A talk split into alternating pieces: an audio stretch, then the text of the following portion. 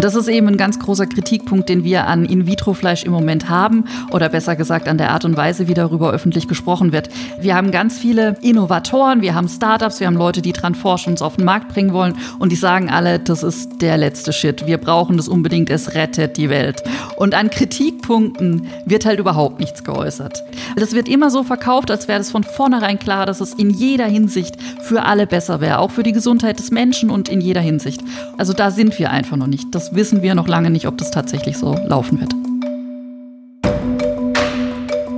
Willkommen zu Future Changers, dem Podcast der Körperstiftung für nachhaltige Innovationen. Ich bin Anna Schunk und heute spreche ich mit Silvia Woll. Silvia ist Technikphilosophin und Kulturwissenschaftlerin mit den Schwerpunkten Technikfolgeabschätzung und Technikethik.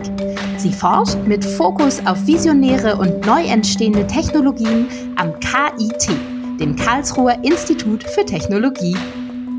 Dabei beschäftigt sie sich unter anderem mit In-vitro-Fleisch, das oft auch einfach Laborfleisch genannt wird. Von Silvia habe ich gelernt, dass wir dieses Fleisch aus dem Reagenzglas noch lange nicht essen können. Dass in den USA aber trotzdem schon längst Werbespots dazu gezeigt werden, als würden wir gleich schon alle reinbeißen.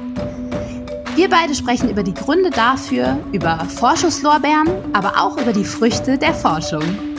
Silvia kritisiert die Politik dafür, dass konventionelle Billigfleischproduktion überhaupt legal ist und sie sieht unsere PolitikerInnen auch klar in der Verantwortung für mehr Bildung im Ernährungsbereich. Sie selbst ist, wie ich, seit langem Vegetarierin. Liebe Silvia, als erste Frage vorweg, für alle, die es nicht wissen, wie schmeckt Fleisch aus dem Labor überhaupt? Das ist eine gute Frage, die ich selber gar nicht beantworten kann. Weil bisher haben nur sehr, sehr wenige Menschen tatsächlich Laborfleisch oder In-vitro-Fleisch oder wie man es auch immer nennen will, gegessen. Es gibt nämlich bisher, darüber reden wir ja bestimmt später auch noch, kein einziges Produkt auf dem Markt. Also In-vitro-Fleisch ist bislang noch nicht käuflich erhältlich. Insofern können wir davon ausgehen, dass die einzigen Leute, die bisher In-vitro-Fleisch gegessen haben, die sind, die selbst dran forschen und da eben so schon mal in den Genuss kamen. Es gab 2013 eine Verkostung. Das war ein großes Mädchen-Event in London, veranstaltet durch Mark Post und seine Mitarbeitenden. Und hier wurde der erste In-vitro-Fleischburger eben ganz medienwirksam gebraten und verkostet. Und da kann ich nur Hanni Rützler zitieren, die eine der wenigen waren, die den dann eben auch wirklich mal probiert haben und sie meinte, dass er sehr trocken sei und ähm, wohl auch ein bisschen langweilig, was man jetzt aber dem In-vitro-Fleischburger nicht vorhalten kann, denn er war nicht gewürzt. Das war einfach nur ein Fleischklops, der gebraten wurde. Und dass es so trocken geschmeckt hat, liegt daran, dass der eben nur aus Muskelzellen bestand während das Fleisch, das man sonst so auf dem Teller hat, ja aus Muskel und Fett besteht natürlich. Aber zu dem Zeitpunkt 2013 die Forschung noch nicht so weit war, auch Fettzellen herzustellen und daher kam dieses Trockene. Aber das ist das Einzige, was man bislang darüber sagen kann, wie so ein Laborfleischburger schmeckt. Du selbst forscht ja auch schon ähm, seit dem Zeitpunkt eigentlich. Ist es nicht manchmal komisch, das nicht zu wissen an deiner Stelle, wenn du doch so tief in der Materie steckst, die du gar nicht kennst, sozusagen als Geschmack? Ja, also für mich persönlich ist es nicht so seltsam. Ich bin noch sehr viel länger, als ich an In-vitro-Fleisch forsche, Vegetarierin. Insofern, also ich würde In-vitro-Fleisch probieren aus Neugierde und aus wissenschaftlichem Interesse. Das hast du ganz gut äh, gerade greifbar gemacht. Aber also ich denke, man kann auch ganz gut ohne daran forschen, ohne zu wissen, wie es genau schmeckt. Das ist kein, kein Hinderungsgrund auf jeden Fall.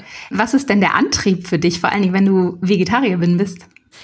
Also ich finde, dass das Thema Fleisch oder ich fange noch weiter oben eigentlich an, das Thema Ernährung eigentlich eins der wenigen Themen ist, das für jede Person auf diesem Planeten super spannend ist, weil es was ist, was uns alle betrifft. Ne? Also ob mich jetzt Autos interessieren, ist es ja immer sowieso eine Geschmackssache, was einen interessiert. Aber wenn ich kein Auto habe, interessieren mich Autos auch weniger, als wenn ich eins fahren will zum Beispiel. Aber Essen tun wir halt alle, ja. Und Fleisch oder gerade oder insgesamt tierische Produkte ist was, was erstens unsere Gesellschaft ziemlich stark formt und ausmacht und über was sich viele Menschen auch sehr definieren. Also auch über Vegetarismus oder Veganismus zum Beispiel. Oder eben über die Frage, kaufe ich vielleicht Bioprodukte oder geht es mir nur um den Preis?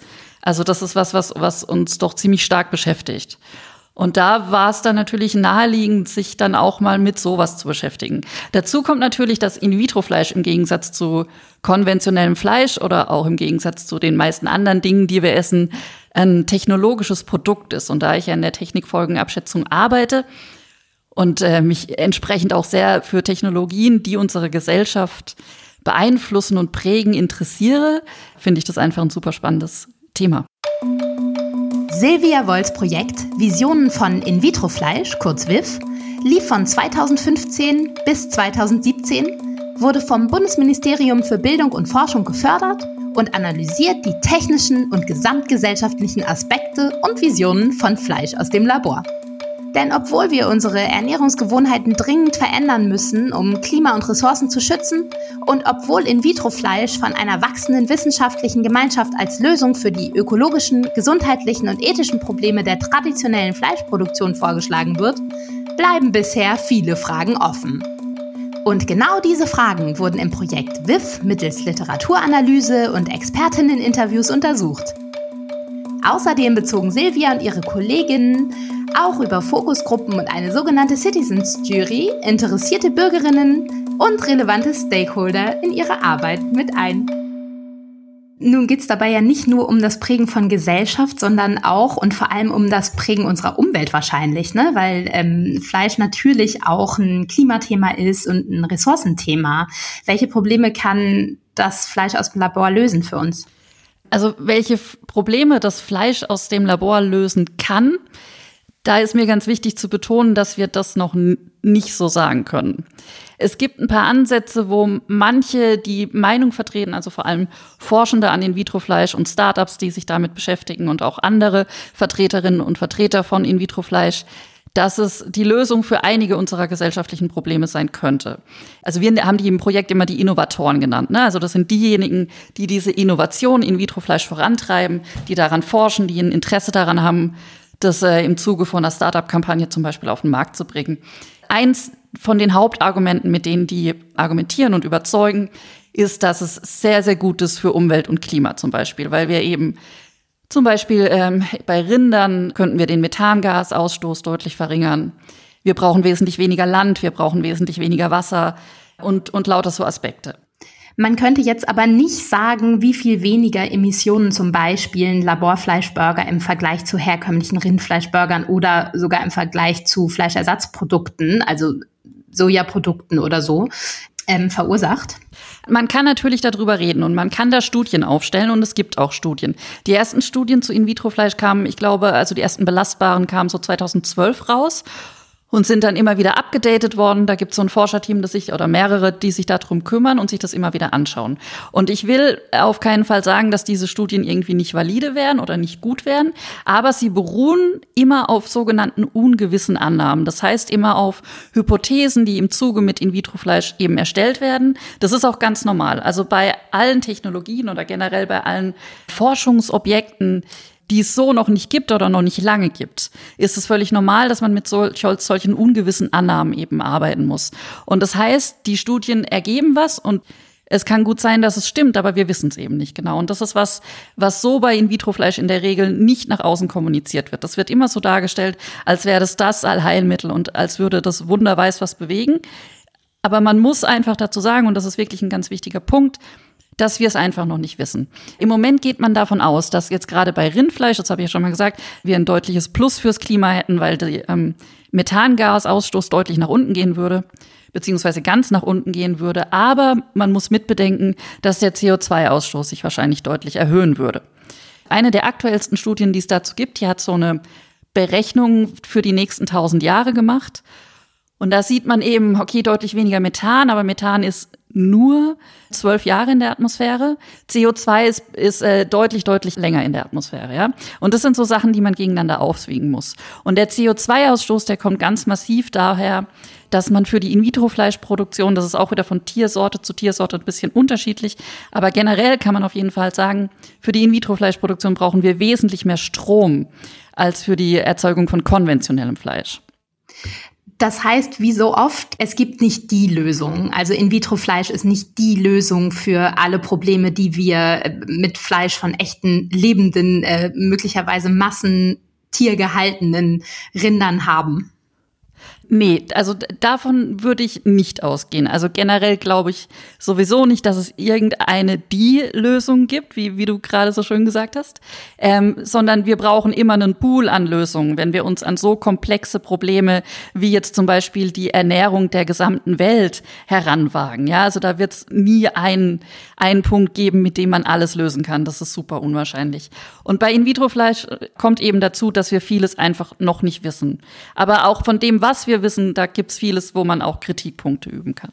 Und wir haben ja schon abgesteckt, die Lösung gibt es ja eigentlich nie. Aber könnte, könnte deinen ähm, Erkenntnissen nach In-vitro-Fleisch eine Lösung sein? Und ähm, würde das genügen? Wir haben in unserem Projekt auch äh, viel mit, mit dem Einbezug von Bürgerinnen und Bürgern gearbeitet, von, von deutschen Bürgerinnen und Bürgern. Und das war eine Frage, die wir auch gestellt haben, weil uns einfach die Meinung der Gesellschaft in so Projekten immer sehr, sehr interessiert. Und wir haben auch gefragt, was, was denken Sie denn? Ist das die Lösung? Kann das eine Lösung sein?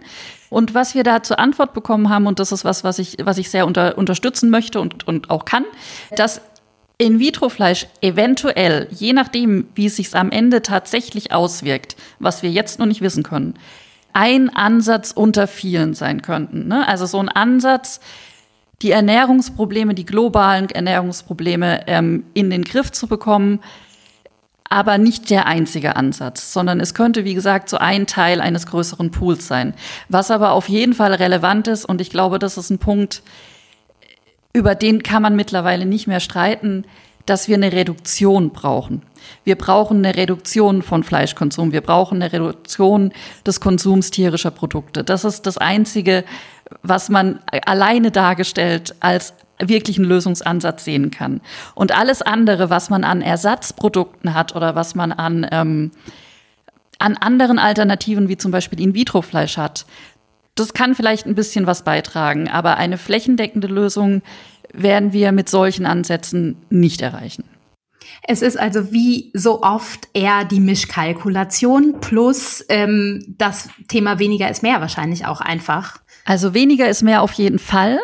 Und die Mischkalkulation äh, kann zusätzlich, wie gesagt, eventuell, also das eventuell ist in dem Kontext in Vitrofleisch immer ganz relevant, mit Teil der Lösung sein, aber vielleicht auch nicht. Also das, das bleibt wirklich fraglich. Aber die Reduktion ist nicht fraglich. Das ist das, was wir wirklich brauchen. Und leider ist das ja ein bisschen das, wo sich viele Menschen dann doch noch querstellen oder das Thema nicht so gerne für sich selbst in Erwägung ziehen wollen. In dem Technikradar sagen nur vier von zehn Deutschen, dass sie glauben, dass Fleischverzicht ein notwendiger Beitrag zur Sicherstellung der Welternährung sei. Das seht ihr sicherlich anders, oder? Ja, das sehen wir tatsächlich anders, ja. Also das ist auch mittlerweile einer der wenigen Punkte, wo man sagen kann, okay, hier ist die Forschung wirklich evident und eindeutig, aber wir, wir brauchen eine Reduktion. Anders ist das, wir brauchen auch eine Reduktion des CO2-Ausstoßes weltweit. Also das ist jetzt nicht mein Fachgebiet, aber nur um das mal als Beispiel mit reinzubringen. Und also das sind so Sachen da, darum werden wir nicht drum rumkommen, wenn wir nicht in eine größere Katastrophe steuern wollen. Ja, auf jeden Fall. Ist kein Geheimnis. Die Fleischproduktion ist einer der größten Umweltsünder überhaupt, denn sie hat unfassbar viele Effekte. So erzeugt sie zum Beispiel die drei klimarelevantesten Treibhausgase Kohlenstoffdioxid, Methan und Stickoxid in enormen Mengen. Das passiert einerseits direkt durch die Ausscheidungen der Milliarden Hühner, Schweine und Kühe in der Intensivtierhaltung und andererseits indirekt durch die Produktionsprozesse sowie durch die Abholzung der Wälder für Weideflächen und natürlich die Anpflanzung von Futtermitteln wie Mais, Soja und Co. Wenn jeder und jede Deutsche nur einmal pro Woche auf Fleisch verzichten würde, könnte das zu einer jährlichen Einsparung von rund 9 Millionen Tonnen Treibhausgasemissionen führen. Das entspricht umgerechnet 75 Milliarden Pkw-Kilometern. Hinzu kommt der immense Wasserverbrauch. Um ein Kilogramm Rindfleisch zu produzieren, werden laut WWF rund 15.500 Liter benötigt. Ein Großteil davon versickert im übertragenen Sinne in Ländern, wo Wasser ohnehin schon knapp ist. Nun ist natürlich die Frage, wie kriegen wir uns, die Leute, die Gesellschaft uns selbst überzeugt davon, dass wir uns leider reduzieren müssen. Sprich, wie, was tun wir gegen die potenzielle Skepsis gegenüber Fleischersatzprodukten und potenziell auch In-vitro-Fleisch? Ist das was, ähm, wozu du jetzt schon was sagen kannst, wie man da mögliche ja, Kritik aus dem Weg räumt oder mögliche Vorbehalte in der Bevölkerung? Also jetzt mal äh, konkret gesprochen auf die Reduktion von Fleisch. Ich denke, dass, dass es ganz relevant ist, das Thema Ernährung stärker in der Bildung zu verankern und eben nicht nur Ernährung im Sinne von, was ist gesund für den Körper und was nicht. Das ist natürlich auch ein wichtiger Punkt. Aber eben auch, wie wirkt sich denn meine Ernährung aus in einer globaleren Hinsicht. Ne? Also was für einen Fußabdruck hinterlasse ich denn, wenn ich mich so oder so ernähre? Also ich glaube, dass das was ist, was in Bildungskonzepten verankert werden müsste. Und was die, was den Abbau von einer Hemmschwelle gegenüber In-vitro-Fleisch zum Beispiel betrifft, ähm, da würde ich gerne auch aus einer ähm, aus einer Fokusgruppe berichten. Das ist ein Verfahren, das wir machen mit Bürgerinnen und Bürgern. Und das ist einfach so eine ähm, moderierte Gruppendiskussion. Und da haben wir mit, äh, mit Leuten gesprochen, denen In-vitro-Fleisch gar nicht so unbedingt was gesagt hat. Also die warten sich nicht vorher intensiv mit dem Thema auseinandergesetzt. Und die waren auch erstmal sehr ablehnend dem gegenüber. Und das ist ja eklig und das ist ja voll künstlich und das ist ja total ekelhaft. Und wenn man sich dann ein bisschen länger mit denen unterhalten hat und ihnen erklärt hat, es könnte positive Auswirkungen auf die Umwelt haben, es könnte positive Auswirkungen auch für das Tierwohl haben, dann haben viele gemeint, na ja, also wenn das wirklich positive Auswirkungen hat, dann würde ich mir schon überlegen, ob ich nicht vielleicht das als Alternative für meinen Ernährungsplan mal mit aufnehme. Allerdings war denen ich glaube, wenn ich dich kurz unterbrechen darf, dass es ein ganz wichtiger, äh, wichtiger Punkt ist, dass man wahrscheinlich forschen und Technologien entwickeln kann, so viel man möchte, wenn man keine Awareness-Kampagne hat, beziehungsweise wenn man nicht genügend Informationen zugänglich macht, ähm, dann bringt es auch letzten Endes alles nichts, um die Probleme zu lösen, die wir haben, oder? Das ist total richtig, auf jeden Fall, ganz genau. Und was genauso wichtig ist, ist eben eine Akzeptanz in der Bevölkerung. Ne? Also man, man kann viel in die Supermarktregale legen und dann ist es auch nicht so wichtig, ob das am Ende ein billiges oder ein teures Produkt wird. Aber wenn die Leute sagen, ich verstehe nicht wozu und eklig finde ich es auch, dann hat sich's halt erledigt erledigt. Was man da allerdings mitdenken muss, ist, dass man eben auch die Informationen, die man verfügbar macht. Und da setzt genau der, ähm, der Ansatz unseres Projekts an die müssen halt schon einen gewissen Wahrheitsgehalt haben und es muss eine komplette Information sein. Und das ist eben ein ganz großer Kritikpunkt, den wir an In-vitro-Fleisch im Moment haben oder besser gesagt an der Art und Weise, wie darüber öffentlich gesprochen wird, dass wir, wir haben ganz viele Innovatoren, wir haben Startups, wir haben Leute, die dran forschen, uns auf den Markt bringen wollen und die sagen alle, das ist der letzte Shit. Wir brauchen das unbedingt, es rettet die Welt. So. Und an Kritikpunkten wird halt überhaupt nichts geäußert.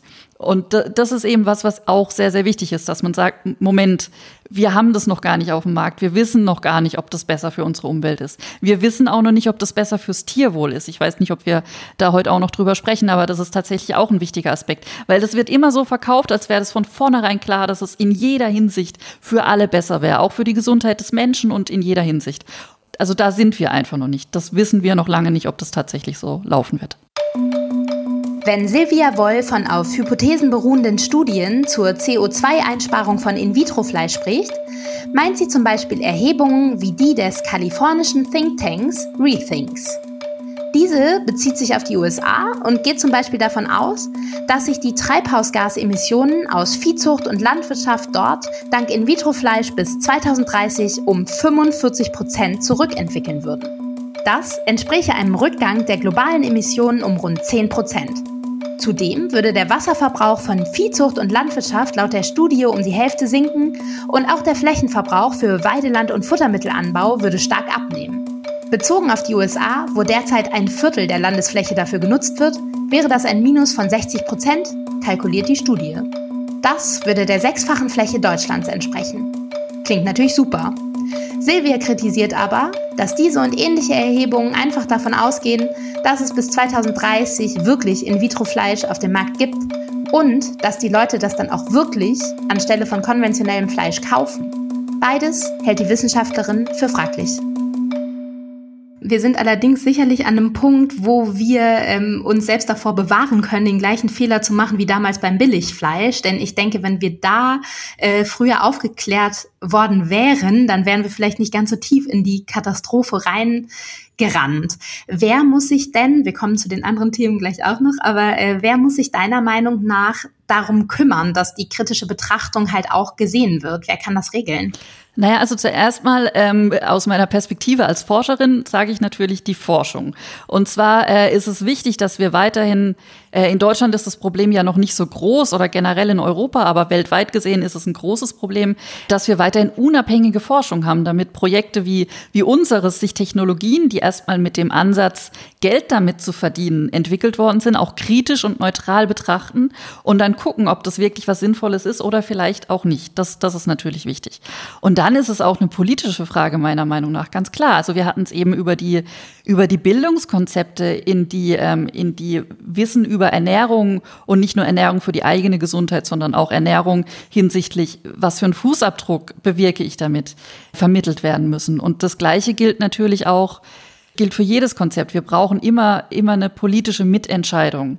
Und da, also muss ich die Politik auch ganz massiv kritisieren, was die, die aktuelle Fleischpolitik betrifft. Also in meinen Augen ist es nicht nachvollziehbar und zwar aus vielen Gründen, nicht nur aus Gründen des Tierwohls, warum Billigfleisch noch immer eine legale Geschichte ist. Das ist für mich nicht nachvollziehbar.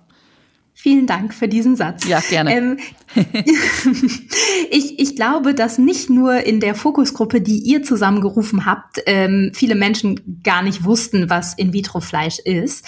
Vielleicht erklärst du es uns einfach nochmal? Äh, ja, gerne. Also In-vitro-Fleisch ist ähm, richtiges Fleisch, also kein Fleischersatzprodukt. Das ist äh, was, was man wirklich betonen muss. Das ist äh, ja kein, kein Ersatz, sondern richtiges Fleisch. Das wird, glaube ich, oft missverstanden, oder? Ja, richtig, genau. Das wird oft in diese äh, Fleischersatz-Ecke ähm, gelegt, aber tatsächlich ist es vom biologischen Aufbau her ist es richtiges Fleisch. Der Unterschied zum konventionellen Fleisch ist der, dass es eben nicht mehr am Tier wächst, sondern in einer Petrischale, um das jetzt mal sehr vereinfacht auszudrücken, aber vom Grundprinzip total korrekt so. Und zwar funktioniert es so, dass einem Tier, und man kann das tatsächlich mit jedem Tier machen, man könnte es rein theoretisch auch mit Mensch machen, äh, eine Muskelbiopsie entnimmt, aus der wiederum werden Stammzellen, Muskelstammzellen extrahiert und die kann man dann in einer Nährlösung und mit einem gewissen Impuls in einer Petrischale oder eben in einem, in einem Bioreaktor heranwachsen lassen zu Fleisch. Man braucht dann noch entsprechende und auch essbare Trägergerüste, an denen, die, an denen sich dann die Fleischfasern, die Fleischzellen so lang hangeln, lang wachsen können. Die müssen sich sozusagen an was festhalten. Ja, und wenn man dann so ungefähr 40.000 Fasern hat, dann kann man daraus äh, so ein Burger Patty zum Beispiel formen. Das ist, das ist das In-vitro-Fleisch, wie es im Moment vor allem in der Forschung ist. Das heißt, wir sprechen hier von ähm, einem Leben, das aber nie geboren wurde. Uh, das finde ich eine ne schwierige Definition. Also, boah. Äh, also ich, ich würde mich jetzt nicht gerne hierher setzen und Leben definieren wollen. Ähm, also ich, ich es führt vielleicht ein bisschen auch zu weit, aber es ist schon eine lebende Faser. Also es sind Zellen, die die wachsen. Also für mich erfüllt es den Lebensbegriff noch nicht, aber ja, es, es ist ein biologischer Prozess, der unterstützt durch eben diese Nährlösung und durch einen gewissen elektrischen Impuls ähm, vorangetrieben wird und dann entsteht eben aus der Muskelzelle äh, eine Muskelfleischfaser. So. Ist es denn so, dass man auskommt ganz ohne Leben, was vielleicht dann doch schon mal gelebt hat? Sprich, wo, wo wird der Ansatz äh, gemacht und äh, wird man da irgendwann auskommen ohne Lebenszellen, die auch kurz vor einer Geburt mal standen? Ja, das ist eine gute Frage. Ähm also man braucht auf jeden Fall eine Muskelzelle. Und an eine Muskelzelle kommt man nur ran, wenn man irgendwo einen Muskel hat und der muss an irgendwas dranhängen, was lebt jetzt erstmal. Wenn man schafft, diese Muskelzellen, diese Muskelstammzellen irgendwann von selbst zu vermehren, dann könnte man das wahrscheinlich umgehen. Aber es ist auf jeden Fall so, dass man als allerersten Startpunkt braucht man eine Muskelzelle. Und das bedeutet natürlich auch, dass auch wenn In-vitro-Fleisch jetzt äh, auf dem Markt wäre, also wir bräuchten weiterhin eine Form von Tierhaltung. Das bräuchten wir mit dem aktuellen Stand auf jeden Fall. Nun stellt sich mir die Frage, wäre das denn wirklich ein Problem? Denn ich beziehe mich wieder auf mein altes weniger ist mehr. Es geht doch vor allem darum, dass wir wegkommen von einer Massenproduktion, sprich von einer Massentierhaltung und ähm, ja einfach vielleicht äh, weniger Tiere zum Essen brauchen. Gar nicht unbedingt darum, dass wir gar keine mehr brauchen, oder? Siehst du das? Ja, richtig. Mhm. Äh, siehst du das vor dem Hintergrund als eine berechtigte Kritik, dass ihr diese Muskelfaser braucht? Oder sagst du, hey, das ist nun mal so, das gehört zum Produkt? Ähm, naja, also das, das ist eine ziemlich ethische Frage, finde ich. Und ich bin mir recht sicher, dass, dass Vegetarier und oder VeganerInnen äh, an der Stelle bestimmt sagen würden, nee, da leidet ja immer noch ein Tier. Also diese Muskelbiopsie, das muss man auch mal sagen, das wird äh, von, von den Innovatoren von In-vitro-Fleisch immer als, also in einem, in einem Werbevideo heißt es a small and harmless procedure. Und äh, wie, also small mag sein, aber harmless weiß man nicht. Also wir hatten gerade in, in der Fokusgruppe eine Teilnehmerin, die meinte, sie hatte selbst mal so eine Muskelbiopsie aus medizinischen Gründen. Das hat total wehgetan. Die Stelle war zwei Wochen lang blau, hat super wehgetan. So. Und dann frage ich mich schon mal, okay, was ist, was ist harmlos? Der zweite Punkt ist, jetzt nehmen wir mal an, dass In-vitro-Fleisch unser konventionelles Fleisch komplett ersetzen würde. Nur so als Gedankenbeispiel. Wir würden dann weniger Tiere brauchen. Soweit steht's fest, ja. Also das, das kann man wirklich als gegeben voraussetzen. Das wäre der Fall. Die Frage ist aber an der Stelle, wie halten wir denn die Tiere, die wir aber immer noch brauchen? Und da gibt's ganz viele verschiedene Ansätze und Visionen, wie das aussehen könnte. Also es kann auf der einen Seite sein, es gibt da so die Idee vom äh, vom Pig in the Backyard, das hat, eine, das hat ein Workshop in den Niederlanden mal erarbeitet. Also das Schwein im, im, im eigenen Garten, das ist dann so wie so eine Art Haustier und einmal die Woche wird's halt angepiekst, aber das hat ein ganz tolles Leben. Und dann kann man aber auch drüber reden, ja, aber was ist denn, wenn die wenigen, wenigeren Tiere, die wir brauchen, weiterhin in so, in so Massenstellen gehalten werden und weiterhin ein ganz fürchterliches Leben fristen? Dann haben wir quantitativ was gewonnen, qualitativ aber nicht wirklich. Ist es nicht aber doch so, dass wenn wir weniger Tiere bräuchten für unser Fleisch, dass wir dann auch weniger Grund hätten, sie einzufärchen? Ja, ja, ja, das, das ist soweit richtig. Absolut. Keine Frage. Absolut. Das ist richtig. Ob man es dann aber am Ende so macht, ist halt wieder die andere Frage, weil das Einfärchen könnte ja weiterhin billiger sein. Das ist natürlich richtig. Das heißt, ähm, das Ganze muss auch mit einem Mindset-Change wahrscheinlich einhergehen, damit es dann ähm, eine ethisch tragbare Geschichte bleibt.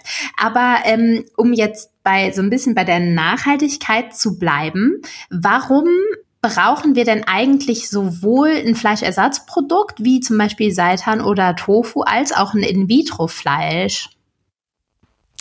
Also die Frage kann ich nicht beantworten, weil ich aus meiner, also jetzt aus meiner ganz persönlichen Perspektive sagen würde, dass wir eigentlich keins von beiden brauchen.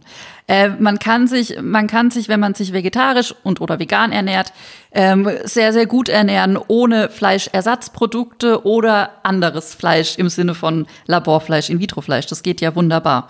Ich denke nicht, dass man beides braucht und auch hier an der Stelle, ich meine, auch ähm, der, der starke Verbrauch von Soja, der ja jetzt nun äh, wirklich nicht im Großen und Ganzen durch die Vegetarierinnen und Veganer zustande kommt, sondern sehr viel mehr durch die durch das äh, den Futteranbau für die Massentierhaltung. Ne?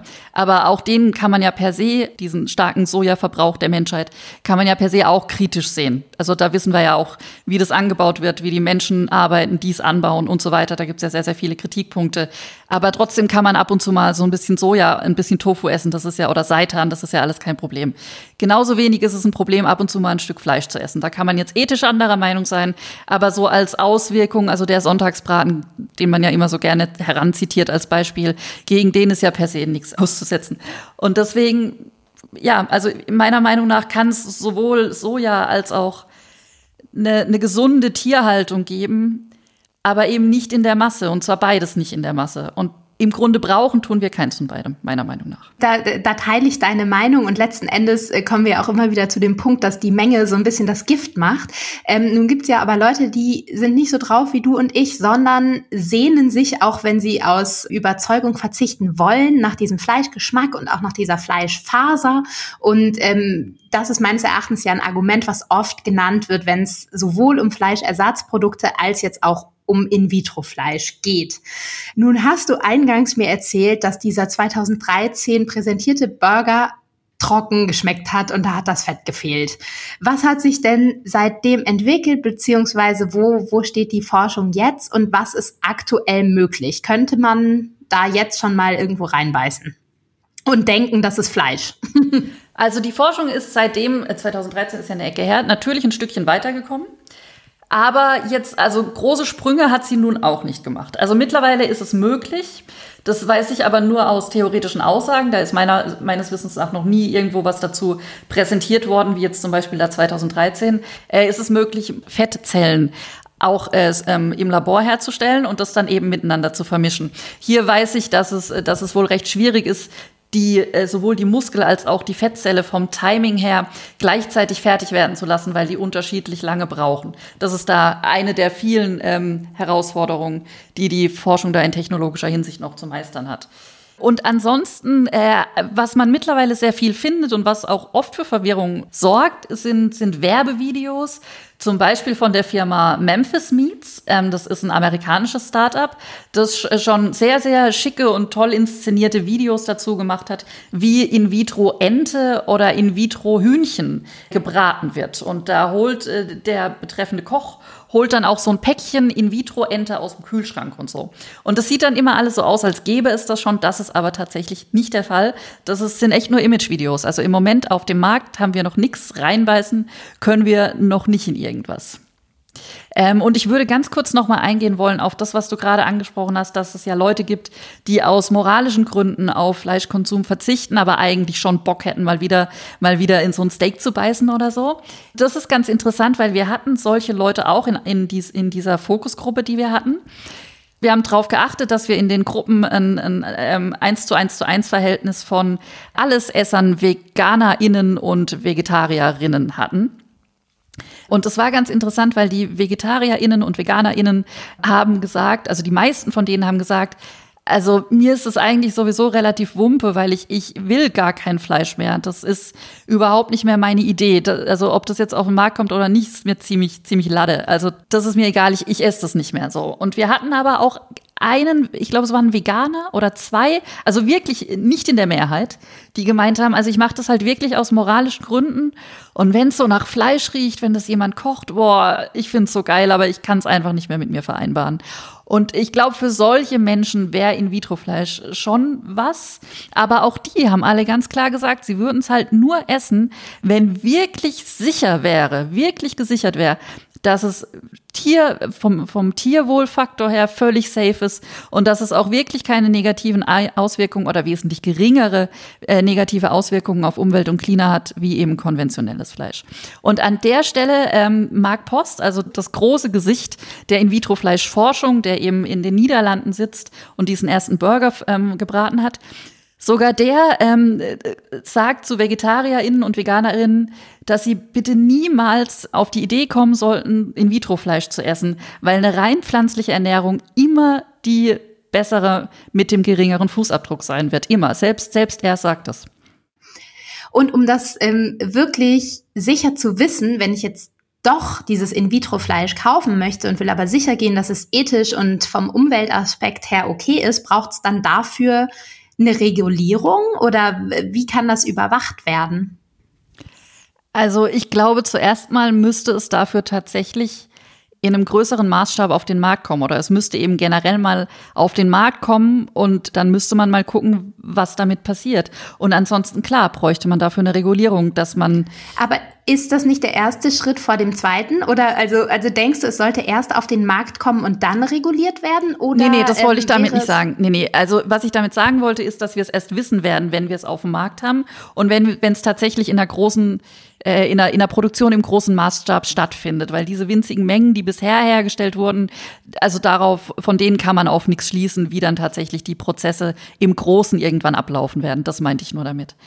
Verstehe. Und von was für einem Zeitpunkt reden wir da? Also wann könnten wir ein In-vitro-Fleisch auf dem Markt überhaupt haben? Ja, äh, das ist auch wieder eine sehr gute Frage und ich habe keine Antwort darauf. Ähm, was ich dazu sagen kann, ist, dass, ähm, also ich forsche an dem Thema jetzt seit 2015 und in diesen fünf Jahren spricht man, ich habe natürlich immer wieder mal mit Leuten gesprochen und das natürlich auch in, in wissenschaftlicher Literatur und Artikeln gelesen. Und, da, und die, die Frage taucht ja immer wieder auf. Wann, wann haben wir es endlich? Wann ist es auf dem Markt? Und die Antwort ist immer, immer in zwei bis fünf Jahren. Und diese zwei bis fünf Jahre, die waren jetzt halt einfach schon ein paar Mal um. Und wenn man heute die Leute fragt, dann sagen sie, ja, so in zwei bis fünf Jahren. Und deswegen kann, also ne, das ist nebenbei auch so ein Klassiker in der Technologieentwicklung, sowas hat man ganz oft. Wenn so Zukunftstechnologien, ja, wir haben es bald, also bald kommt der Durchbruch, bald kommt er und es ist halt nicht der Fall. Was ich dazu sagen kann, in-vitro-Fleisch ist absurderweise in den USA bereits als Lebensmittel zugelassen, obwohl man es noch nicht herstellen kann, in einem großen Maßstab. Ja, in, in Europa nicht. In Europa nicht. Und ich weiß, dass in Europa also das ist jetzt nicht genau mein Fachgebiet, aber so anderthalb Jahre etwa muss man in Europa rechnen, um so ein, so ein ähm, Zulassungsverfahren für ein Lebensmittel ähm, durchzukriegen. Also so lang wird es auf jeden Fall noch dauern, ab dem Moment, wo es technologisch möglich ist. Und da sind wir noch nicht, dass es technologisch möglich ist. Woran ähm, glaubst du, liegt es, dass so viele Menschen trotzdem glauben, das gibt's schon? Ja, das ist, das ist wiederum einfach zu beantworten, weil das einfach so kommuniziert wird. Also ich, ähm, ich habe ja schon diese Werbevideos angesprochen, die es zuhauf gibt mittlerweile. Und äh, in ganz vielen dieser Werbevideos, in dieser Imagevideos sieht so aus, als wäre das einfach schon da. Also wie gesagt, Memphis Meats haben zwei Werbevideos, eins zu In vitro Chicken ähm, und eins zu In vitro Duck, also Entschuldigung, Hühnchen und Ente.